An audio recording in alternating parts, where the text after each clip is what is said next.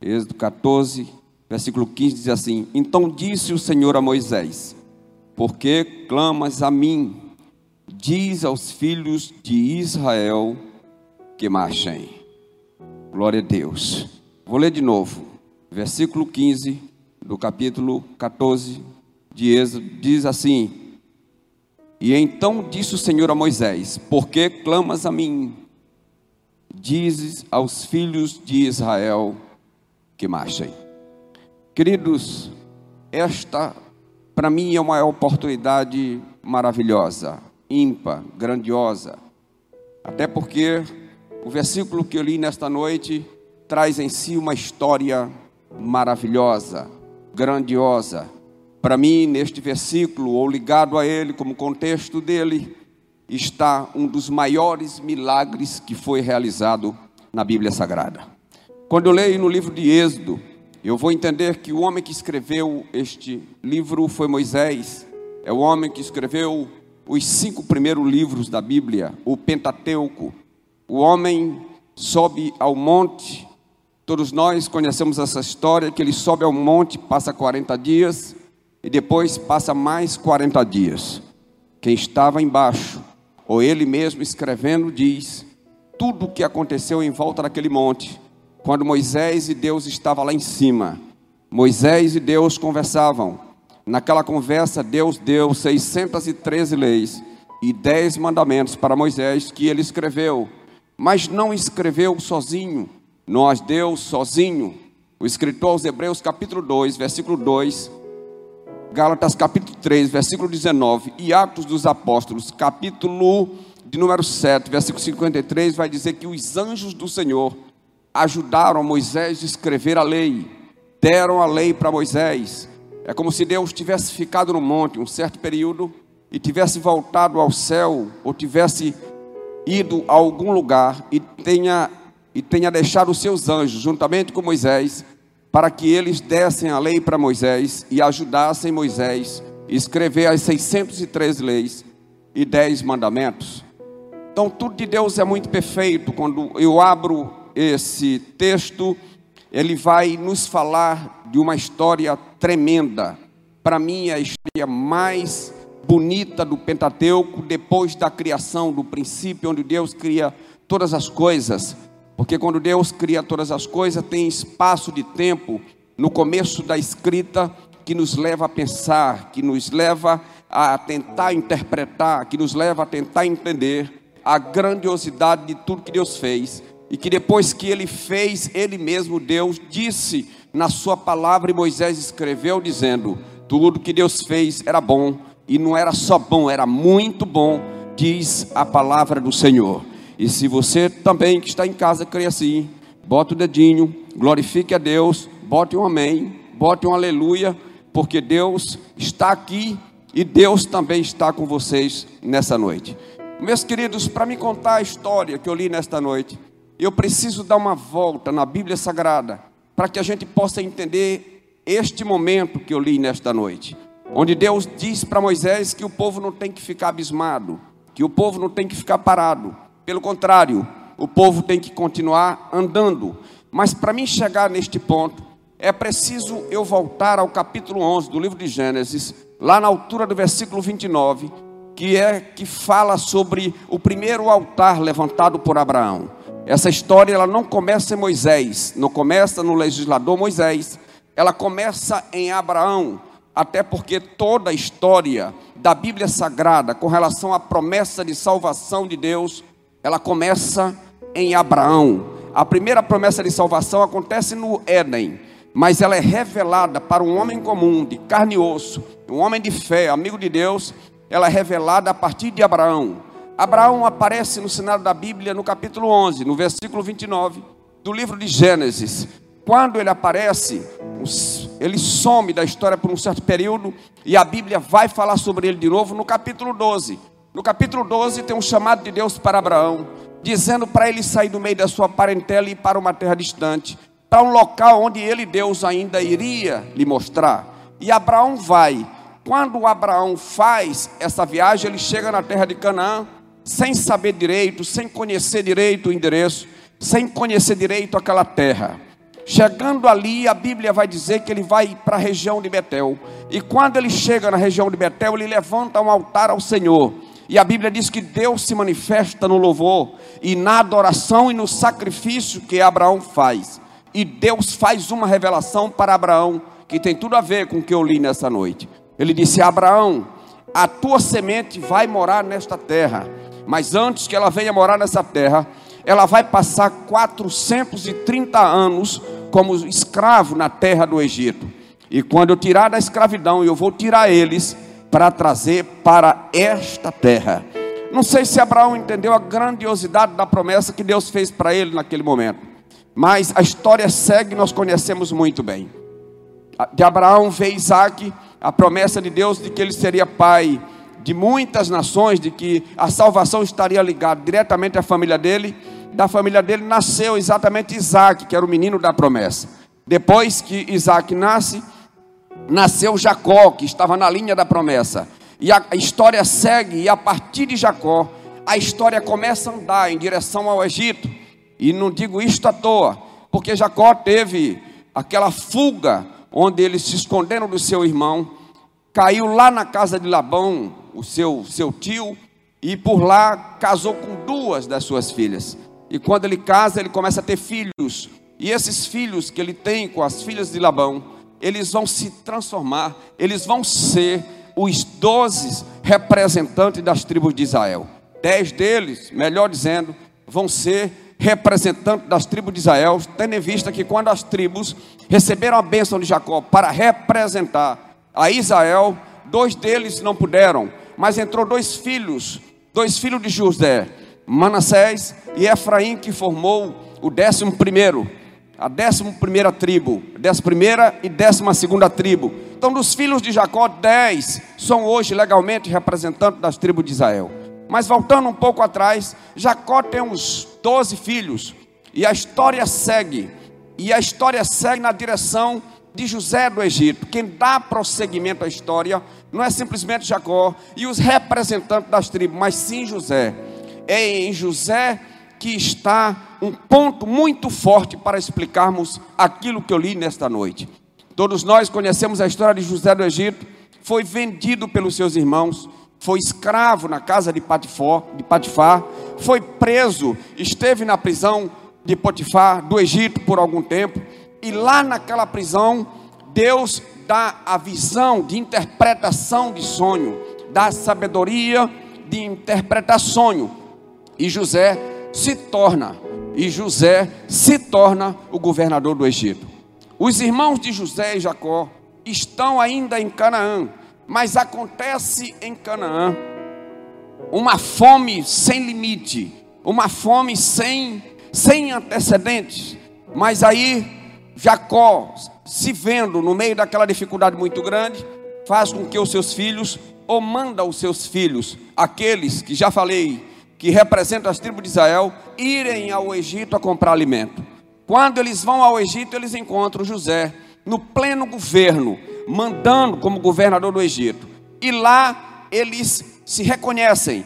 José reconhece, cria todo aquele cenário no intuito de trazer o irmão mais novo, Benjamim, que ficou com Jacó, mandou, deixou um dos seus irmãos preso no Egito e os demais voltaram para Jacó. E depois que eles voltaram, disseram para Jacó: Olha, nós precisamos levar o nosso irmão mais novo. E assim se deu. O homem lá, o governador disse que ia manter um preso até levar o irmão mais novo. Levaram o irmão mais novo. E quando chegaram lá, José viu seu irmão, lhe abraçou e se declarou para os seus irmãos. Quando ele se declara, ele não está querendo apenas que venha Benjamim, ele quer que venha toda a família de Jacó que está em Canaã. Quando ele se declara para os seus irmãos, ele pergunta assim: E o vosso pai como é que está? E o vosso pai é vivo? Ainda está vivo? E eles disseram: Está vivo e com muita saúde. Pois pronto, aí José se revela para ele e diz assim: Eu quero que todos vocês venham morar comigo aqui no Egito. Aí a história vai dizer que Jacó está lá em Canaã e ele não imagina o que vai acontecer. De repente chegam os filhos de Jacó, todos eles José não veio, ficou no Egito. Chega uma carruagem vinda do Egito, porque quando o Faraó soube Quando o Faraó soube que os irmãos de José tinham estado no Egito e que existia a possibilidade deles vir morar no Egito, o Faraó abriu a guarda. Disse para José: José, tu vai fazer do jeito que tu quiseres, para que os teus irmãos venham morar aqui. Se tu quiser trazer-eles, para eles virem morar aqui no Egito, você tem carta branca. Aí a Bíblia vai dizer que Faraó chama os seus empregados, prepara as carruagens reais e manda juntamente com os filhos de Jacó para Canaã.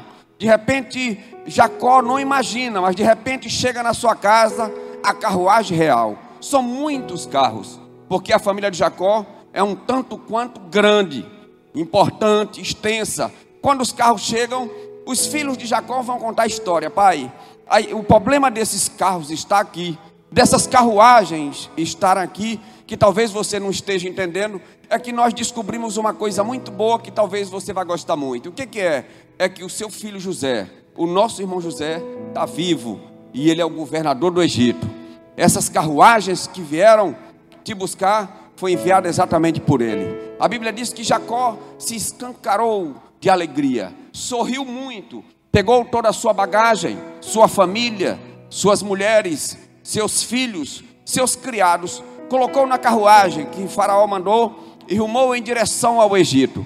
Mas antes ele deu uma parada. Isso me chama muita atenção. Os grandes homens de Deus, as grandes mulheres de Deus, eles sempre dão uma parada em determinado ponto da sua caminhada para adorar, para servir, para glorificar o nome do seu Deus, porque tudo que eles são, tudo que eles têm, tudo que nós temos é dado pelo Senhor, é otorgado pelo Senhor. Portanto, o momento de adoração e o momento de louvor é muito importante para qualquer servo e para qualquer serva do Senhor. A Bíblia diz que Jacó parou a carruagem um dia inteiro.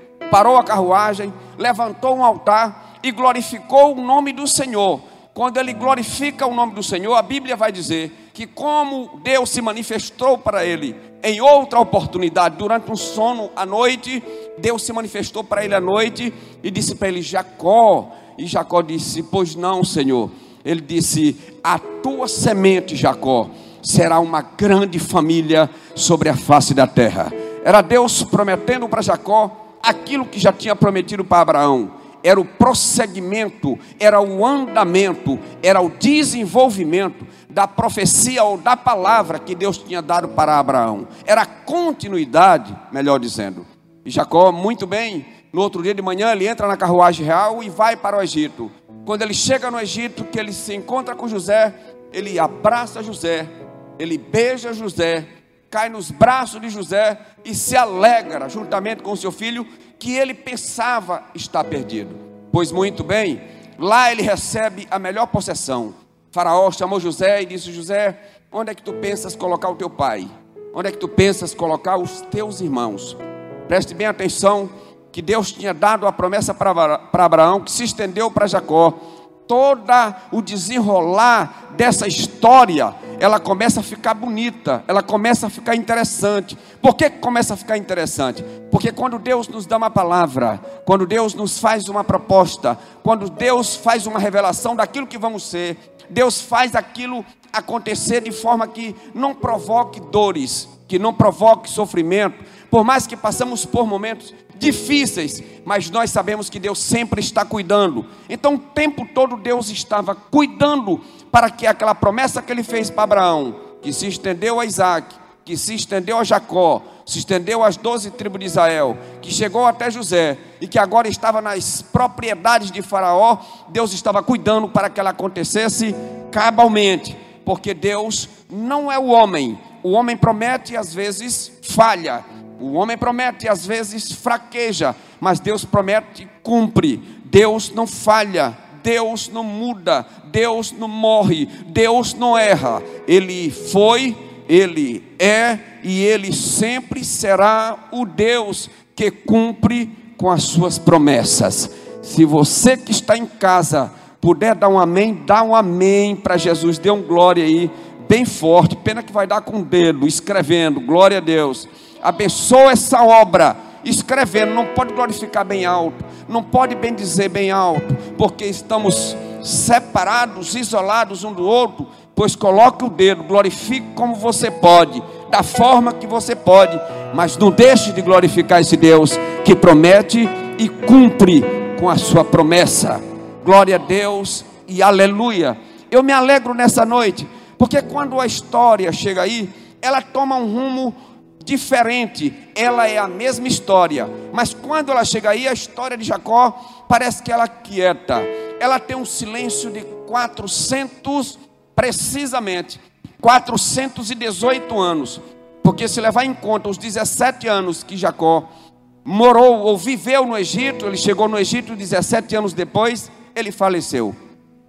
Então 17 mais 13, então é 413 anos depois a história volta à tona.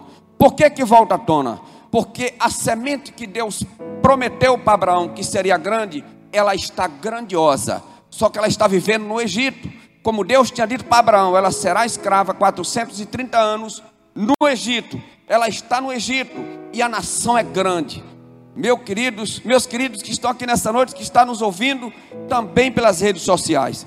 Ela não é nada menos do que 2 milhões, quase 3 milhões de almas dos israelitas que estão vivendo como escravo no Egito.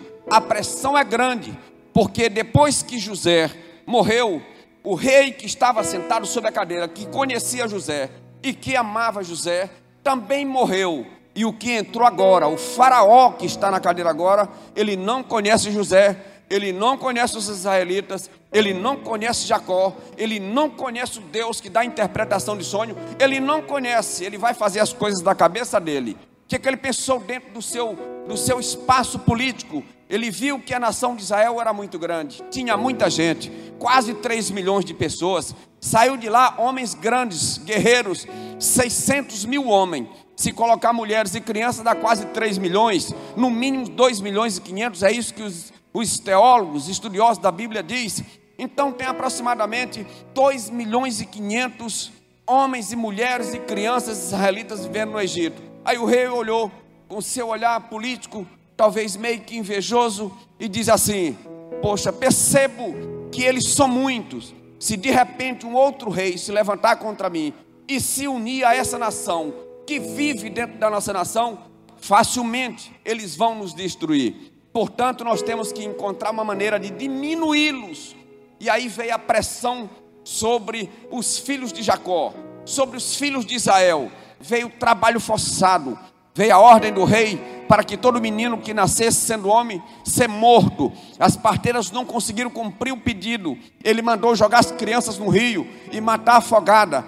Foi nesse período, mas é nesse período, no final dos 430 anos, é que acontece o levante de um legislador. O nome dele era Moisés. Vou repetir: o nome dele era Moisés. Esse menino nasceu num tempo em que era proibido um menino israelita nascer e permanecer vivo.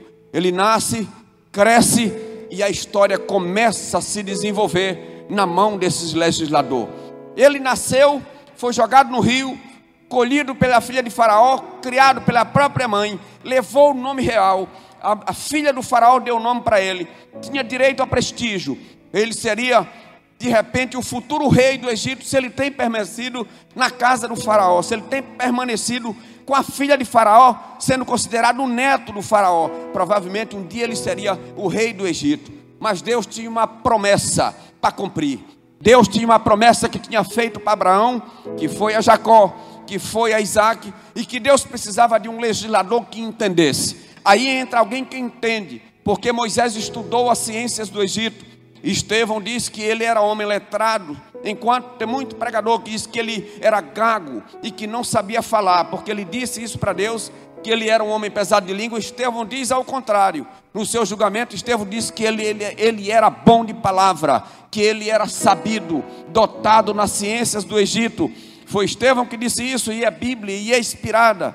Quando Estevão diz isso, eu entendo que Moisés sabe, e sabe muito ele conhece tudo sobre o Egito. É como se Deus estivesse dizendo: Eu preciso de um israelita que conheça muito bem essa nação, que conheça muito bem esses egípcios. E Deus levanta alguém que está dentro da casa de Faraó, mas que não tem sangue de egípcios. Muito pelo contrário, nas veias dele corre o sangue de Abraão, para aquele a quem Deus fez a promessa. Glória a Deus e aleluia. E a história nós conhecemos. Deus chama Moisés depois que ele passa, depois que ele está com 80 anos de idade, é quando ele está com 80 anos de idade, ele é pastor de ovelha. Primeiro ele passa 40 estudando no Egito, e ele passa mais 40 no deserto cuidando de ovelha. Lá ele passou 40 no bem bom, estudando. Se tivesse ar-condicionado, eu diria no ar-condicionado, comendo da mesa do rei, estudando as melhores ciências, mas lá ele não aprendeu tudo. Deus precisava de um homem que tinha todo esse, todo esse QI, todo esse conhecimento, mas Deus queria treiná-lo ele de forma diferente, porque a escola de Deus não é como a nossa escola. A gente passa 40 anos, 50 anos, 70 anos da nossa vida estudando nas faculdades e não aprende um dia da sabedoria de Deus, porque a sabedoria de Deus está acima da nossa sabedoria. O apóstolo Paulo escreveu dizendo que Jesus era a sabedoria de Deus. Salomão escreveu dizendo que no dia que Deus criou o universo, a sabedoria do homem estava parada e assistindo tudo que ele fazia a personificação da sabedoria, no capítulo 8 do livro de Provérbios, diz assim: E ele me criou, a sabedoria falando, a personificação da sabedoria. Eu sei que é uma figura de linguagem, mas a sabedoria personificada diz assim: E ele me criou, e eu estava de folga no dia que ele criava todo o universo. Então, 70 anos 80, 90, 100 anos nas faculdades dos homens, não é capaz de aprender um dia na faculdade de Deus, porque a faculdade de Deus é diferente. Ele levanta o que não sabe e transforma ele naquele que sabe. Ele levanta aquele que não tem e transforma ele naquele que tem. Ele tira do monturo aquele que não é e transforma ele naquele que é. Ele pega os loucos, diz a Bíblia, e confunde os sábios através daquele louco. Deus trabalha de forma diferente. Se eu trouxesse a luz do conhecimento, como Deus vê as coisas, a Bíblia vai dizer que um dia para Deus é como mil anos. E eu fui tentar entender tudo isso. É grandioso demais para que eu pudesse entender. Não consegui. Ou seja, nós que estamos aqui nessa noite, ainda não vivemos um dia dentro do tempo de Deus. O tempo de Deus ainda não passou. Os mil anos de Deus ainda não passou vou melhorar para ficar bonitinho. Nós que estamos aqui nesta noite, você que está assistindo aí, não vai conseguir viver um dia nesta vida dentro do tempo de Deus. Você só vai viver um dia dentro do tempo de Deus quando Jesus voltar, que arrebatar o seu povo, que você for viver na eternidade. Você vai viver um dia você vai viver um ano, você vai viver mil anos, você vai viver a eternidade, porque é isso que Ele tem prometido para o seu povo e para todo aquele que Ele ama. E se você puder dar um glória em casa, eu vou dar aqui: glória a Deus e aleluia. Glória a Deus e aleluia. Dentro de casa, bota o dedinho e escreve aí. Glorifique o nome do Senhor, porque a trombeta vai soar, Jesus vai descer e o seu povo vai subir, diz a Bíblia e nós estaremos para sempre, eternamente, glorificando ao Senhor. Aí nós vamos viver para sempre, não é só um dia nem mil anos, é eternamente. Esse é o Deus que nós servimos. Mas chegamos no versículo que li nessa noite. Esse versículo é muito lindo. Moisés é chamado por Deus, aparece para Deus aparece para Moisés e diz: Moisés, tem uma obra para tu fazer. Eu tenho um povo que está há 430 anos escravo no Egito. É como se Deus estivesse dizendo: prometi para Abraão, prometi para Jacó, prometi para Levi, o teu bisavô, e eu preciso te dizer que esse povo precisa sair do Egito, é como se Deus estivesse dizendo: Olha, Moisés, quando eu dei uma palavra, eu velo para cumprir com essa palavra. E Moisés está atônito, porque ele vê sarça queimando e não se consome. Ele é especialista na ciência do Egito, mas ele nunca viu arbusto queimar e não se consumir. Ele está de queixo caído, mas como ele é um homem inteligente, a Bíblia diz que ele vai virar para olhar o que, que está acontecendo. E Deus disse: Moisés, fica aí tira a sandália dos teus pés, porque o lugar que tu estás, santo és. Tenho uma proposta para ti, Moisés. Tenho um povo escravo no Egito. Estou te escolhendo como um legislador. A primeira pergunta de um homem inteligente para saber realizar algum pedido de alguém é como vai ser, de que forma. A primeira coisa que um homem inteligente faz é reunir para que ele pegue os detalhes de como ele vai fazer. Então a palavra de Moisés foi enfática, na lata, na hora. Ele pergunta para Deus: Senhor, como é que eu vou fazer isso? Deus disse para ele: Moisés, eu serei contigo. Aí eu imagino que Moisés tenha dito assim, porque é quase assim que está escrito: Senhor, e daí? Como é que esse negócio, Senhor, está comigo? Está comigo assim como? Moisés, eu serei contigo. Senhor, mas eu não estou entendendo direito, eu estou te escolhendo, mas eu sou gago. Moisés, quem fez a língua? Foi eu, foi, foi eu ou não foi? Foi. Quem fez o olho? Quem fez a boca, Moisés? Senhor, foi tu que fez. Então, se eu fiz a língua, se eu fiz a boca, abre a tua boca, porque tu vai ser a pessoa escolhida. Mesmo assim, depois de um longo papo, depois de uma longa conversa, Moisés faz outra pergunta: Bom, mas eu não te conheço direito. É como se ele estivesse dizendo assim: Nosso pai Abraão te conhece, nosso pai Jacó te conhece, Levi, meu bisavô te conhece, mas eu não te conheço direito. Quando eu chegar no Egito, quem é que eu vou dizer que tu és? E Deus dá uma palavra para Moisés: Moisés, tu precisa saber que eu sou. Olha que palavra, Moisés, tu precisa saber que eu sou. É como eu sou o que sou, não tem sobrenome, é só um nome. Para alguém me conhecer, é preciso dizer: Tu conhece o Domingos? Que Domingos? Quem está ouvindo vai dizer assim: Que Domingos? Ah, o Domingos Garros. Que Domingos Garros? Aí é preciso perguntar muito: Tu conhece o Renê? O Renê é aquele cantor de música mundana? Não, é o Renê lá da igreja. Não sei quem é. É aquele que é engenheiro. Ah, esse eu conheço. Tu conhece? O doutor José Augusto Gabina? Tu conhece o Gabina? Não, não conheço. Que Gabina? Aquele lá que é o que é o representante da Defensoria Pública, esse eu conheço. É pelo que tem, é pelo nome e é pelo que faz que nós somos conhecidos. Isso é um homem comum. Quando Moisés pergunta para Deus como é o teu nome, ele disse: Eu sou, eu sou Moisés. O meu nome é eu sou. E o teu sobrenome não tem, eu sou Moisés. Eu sou conhecido assim. Eu só tenho nome. O homem tem sobrenome. É conhecido pelo que tens, é, pelo, é conhecido pelo que é, mas eu só tenho nome. Eu sou o que sou, Moisés, estou te enviando para tu fazer uma obra grandiosa para mim. Glorifica o nome do Senhor. Glorifica o nome do Senhor. E Moisés vai. E acontece para encurtar a mensagem. E acontece lá coisas grandiosas. Acontece dez pragas. O faraó endurece o coração. Não foi Deus que endureceu. Lá no final é Deus que endurece depois que o semblante está duro, depois que o coração está duro, não é como os calvinistas dizem, não, é da forma que a gente diz, é mais ou menos assim: Faraó endureceu o coração dele mesmo, na primeira praga, teve a segunda, endureceu o coração de novo, segunda praga, teve a terceira, endureceu o coração de novo, teve a quarta, endureceu o coração de novo, foi nove vezes em Faraó com o coração endurecido, ou seja, Deus dá uma oportunidade, é isso que a Bíblia diz. Deus dá duas oportunidades, é isso que a Bíblia diz. Deus dá três oportunidades, é isso que a Bíblia diz, para livrar o homem da morte. Mas se o homem não recuar, Deus não tem prazer nele. Deus endurece o coração dele na última praga, porque Deus sabia, porque Deus sabe de todas as coisas antes que elas aconteçam.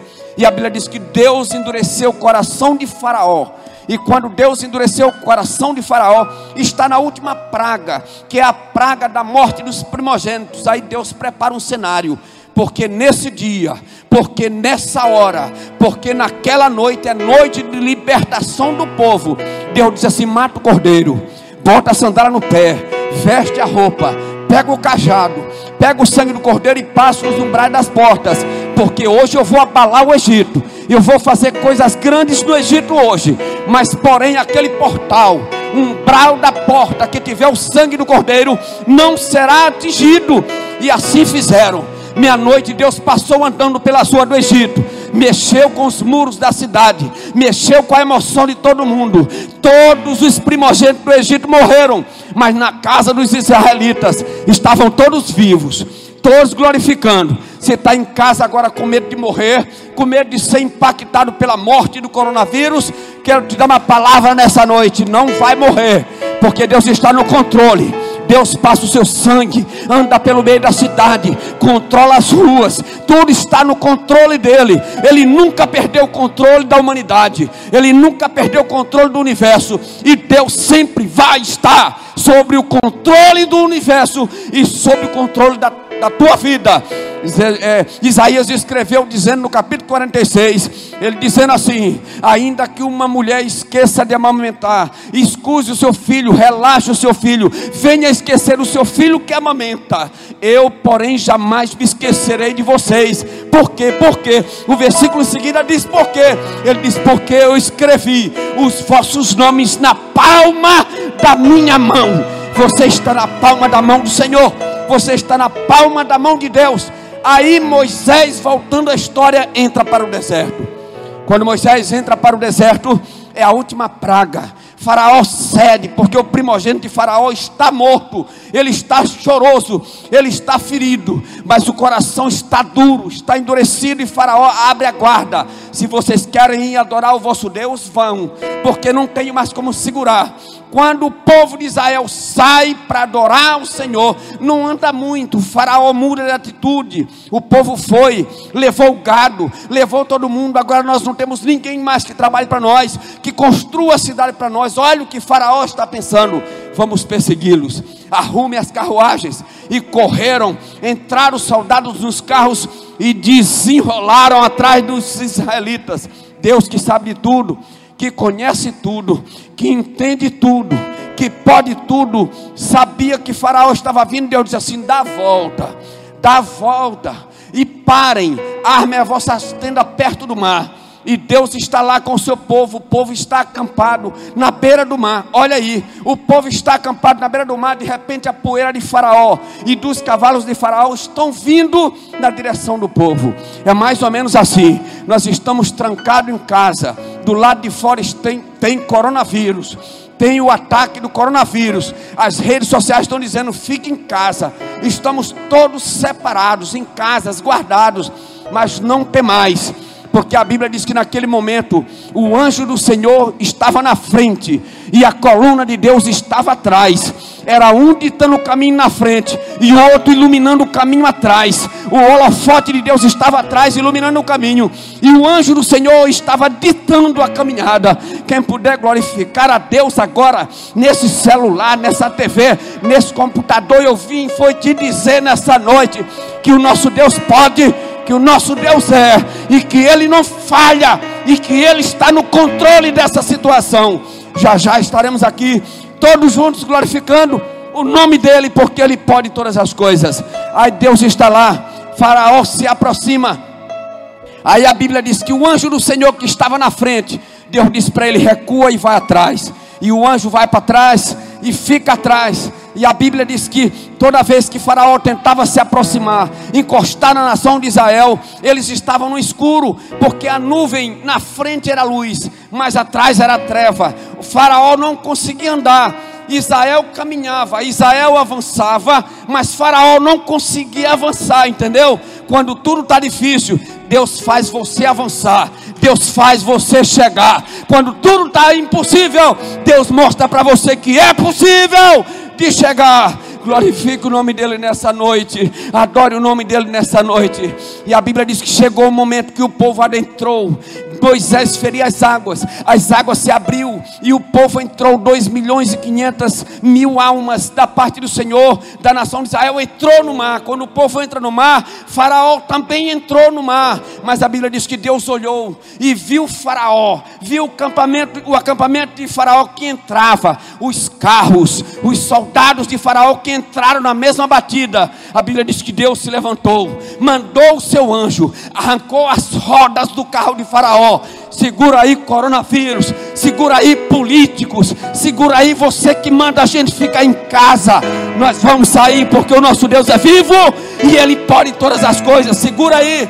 Deus diz, a Bíblia diz que o anjo do Senhor entrou no meio do mar, arrancou as rodas dos carros de Faraó, quebrou os eixos, e Faraó se esforçava, mas os carros não andavam. E a nação de Israel continuava marchando, porque a ordem de Deus era para Moisés: Moisés, manda que o povo marchem, porque eu estou no negócio. E a Bíblia vai dizer, no capítulo 15, no versículo 8, como foi que ele abriu o mar? A Bíblia vai dizer, vai dizer que Deus soprou no mar e o mar se abriu. De que forma que soprou? No versículo 8 do capítulo 15, a Bíblia vai dizer que Deus só soprou com as suas narinas, uma noite inteira, soprando apenas com a narina. Ele abriu o mar vermelho e ele ficou aberto a noite toda. E a Bíblia diz assim: e o povo passou a pé enxuto. Depois eu prego sobre esse pé enxuto. E o povo passou a pé enxuto. E depois que passou a última alma, quando a última alma passa, acontece a vitória. E a vitória é grande. E Deus olhou para o mar e disse: Moisés, fere as águas de novo. Quando Moisés fere as águas, o inimigo sucumbe, o inimigo cai, e o exército de Faraó caiu, mergulhou, pereceu, e o povo de Deus pôde glorificar ao Senhor. Nessa noite, eu quero encerrar minha palavra lhe dizendo: Deus é Deus, está no comando. Não adianta vir faraó, não adianta vir exército, não adianta vir corona, não adianta vir o inferno, não adianta vir um tranca-rua, não adianta vir um demônio. Quem estabeleceu as portas dessa igreja, o nome dele é Jeová Rafá, é Jeová Nissi, é Jeová Jireh, é o Deus que pode, é o Deus que era e é o Deus que é. Louvado seja o nome do Senhor. Mete o dedo nesse teu telefone, glorifique ao Senhor, porque Ele continua sendo Deus e Ele vai continuar sendo Deus.